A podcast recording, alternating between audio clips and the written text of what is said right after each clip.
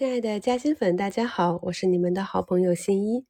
前面给大家介绍过沪港通和深港通，今天呢给大家介绍一个比较冷门的沪伦通。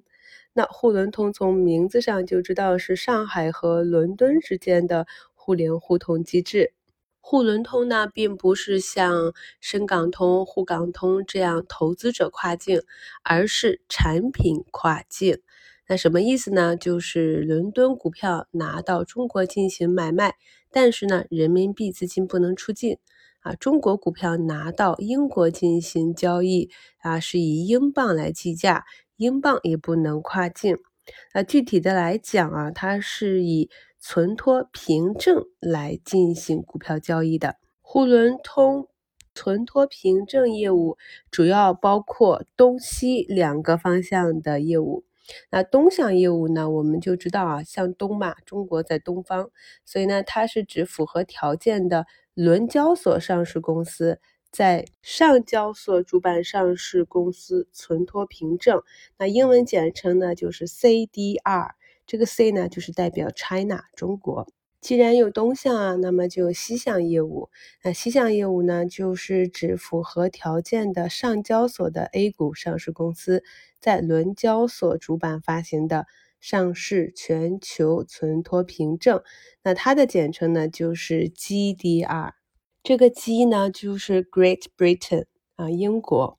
存托凭证和基础股票之间是可以相互转换的。并通过他们的转换实现两地市场的互联互通。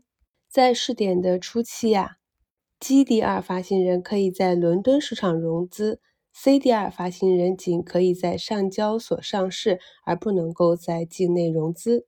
西向业务的总规模为三千亿人民币，东向业务的总规模为两千五百亿人民币。我们知道沪港通、深港通下的投资者跨境呢，是互相到对方的市场直接买卖股票，而沪伦通呢是将境外基础股票转换为存托凭证来实现产品跨境。